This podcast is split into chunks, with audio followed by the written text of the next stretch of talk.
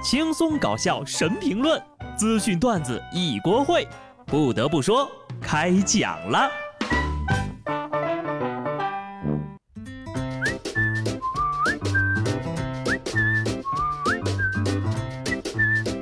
Hello，听众朋友们，大家好，这里是有趣的。不得不说，我是机智的小布。终于到礼拜五了，这个月呢也要结束了，关键是啊 要放假了啊！支撑我们普通人工作下去的动力就是发工资和放假啊。对了，还有不加班。其实我这个人吧，还是挺喜欢上班的，就这种累死累活也挣不到钱的感觉，真令我着迷。虽然说赚钱很辛苦，但是有付出才有收获的过程还是很令人欣慰的。不劳而获那就不对了。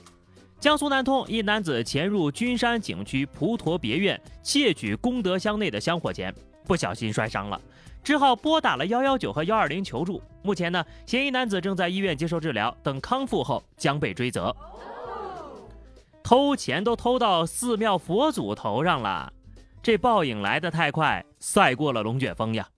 这就叫做现世报。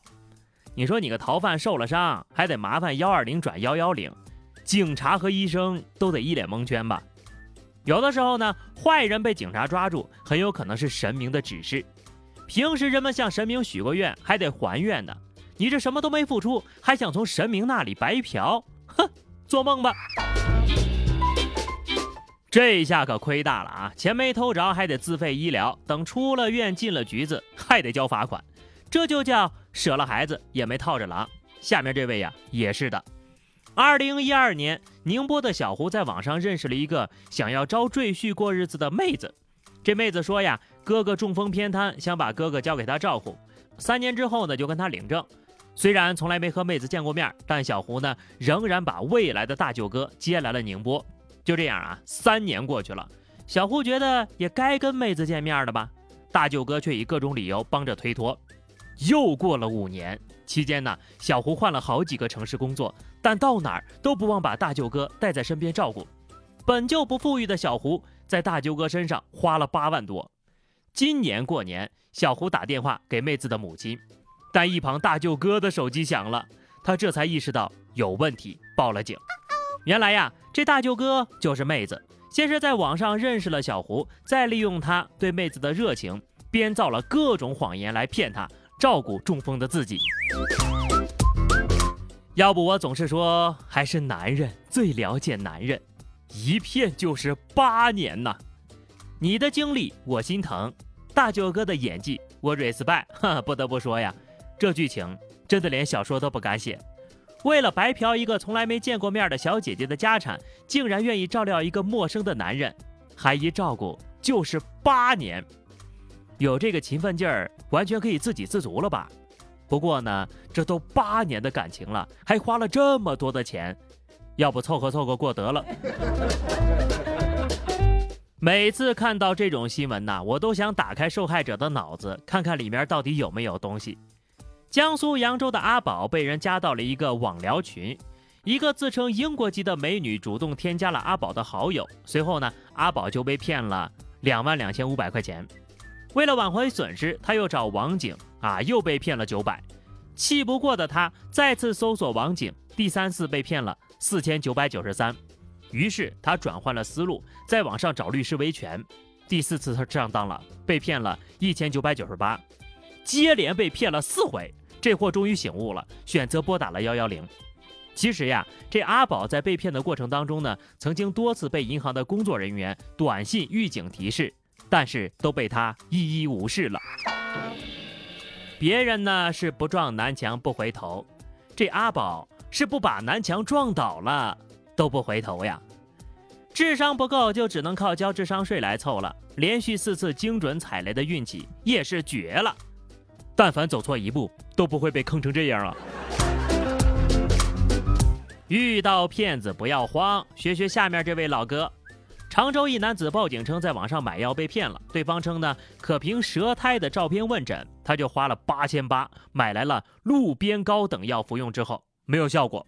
三月份，警方抓获了三十多名嫌疑人。该团伙呀，用廉价的药粉冒充神药，团伙网售假壮阳药，日赚二十万。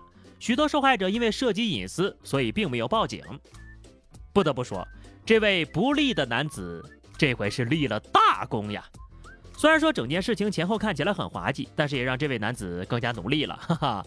不过呢，生病的事情还是建议好好就医，不能随便买药吃啊。啊，对了，前两天那个熟蛋反生论文的事件有后续了啊。面对公众的质疑，论文的作者在镜头前痛哭致歉。熟蛋反生论文作者呢，他痛哭表示，论文是朋友代写的，要为他的草率向公众道歉，还说自己长这么大从来没说过假话。据了解啊，鸡蛋反生论文的作者郭平有包括河南省科技咨询专家、钱学森教育思想研究院专家。国际华人超心理学华中会分会长、北京相对论研究会河南站站长等二十余个对外头衔。调查发现，其中呢不乏虚构的、夸张的，甚至查无此人的，涉嫌身份造假。长这么大从来没说过假话，这句话不就是假话本话吗？还有朋友代笔呢？你说的这个朋友到底是不是你自己？就这演技呀！当校长太屈才了，要不去自导自演拍个科幻片试试？顺带一提啊，这位校长呢，接着还说了：“我只是把他们三十年前做的实验又重复了一遍而已。”潜台词：实验不是我做的，我只是照抄前人做的。你们应该去质疑的是三十年前做实验的人。想证明自己可以啊？直播演示给我们看看啊！就根据这个论文里说的，只需要二十分钟就能转生了。我们不缺这点时间，哈哈！你别说不缺，就算真缺时间，也能给你挤出来。你要是成功了，全网都会给你道歉。据说呢，这个培训学校还教什么水遁呐、土遁呐，哈！这不是学校，这是火影的世界。下面这个事情呢，一般电影也拍不出来。陕西延安开往四川成都的动车上，一名乘客呢突然大量流鼻血，情况严重。幸运的是呀，动车上正好有来自四川大学华西医院的五十五名医务人员，医生们迅速组成了临时医疗小组进行救治，患者最终止住了鼻血，并且呢在临近车站下车进行了下一步治疗。华西医院这个医院我知道，就是那个想破头去挂号都不一定能挂到的那家。平时你可能一个号都挂不上，但关键时刻一下子就会有五十五名神医排着队来救你一命。如果算三百块钱一个专家号吧，五十五个的话就是好多钱呐！小伙子，你赚翻了！就这段经历啊，绝对够你吹一辈子了。接下来要说的这个事情更厉害了，上个厕所发现了化石。贵州贵阳中国矿业大学地质系主任出差的时候呢，发现这个贵阳机场卫生间的洗手台上布满了化石的残骸。经鉴定呀，这是三亿年前的削头贝化石。机场工作人员也回应了，确实是化石残骸，我们采购来的。有地质学家戏称，贵阳机场厕所有可能成为网红打卡的前置，堪称史上最凡尔赛的厕所之一。每一粒化石都是穿越了三亿九千万年的蹲坑上茅房见证者。有个别吃货网友说呀，这要是放在三亿年前，这些贝类也算是当时的花甲吧？好吧，这个花甲的口味儿多少有点重了。别的地方的厕所洗手台材质普通石砖，各大商场均有销售。贵阳机场洗手间的洗手台材质化石残骸，非卖品。如果真要当成网红打卡点的话，那得注意提防一些坏家伙拿着工具去洗手台上撬砖呢。好的，朋友们，那么以上就是本期节目的全部内容了。关注微信公众号 DJ 小布或者加入 QQ 群二零六五三二七九二零六五三二七九，来和小布聊聊人生吧。下期不得不说，我们不见不散，拜拜。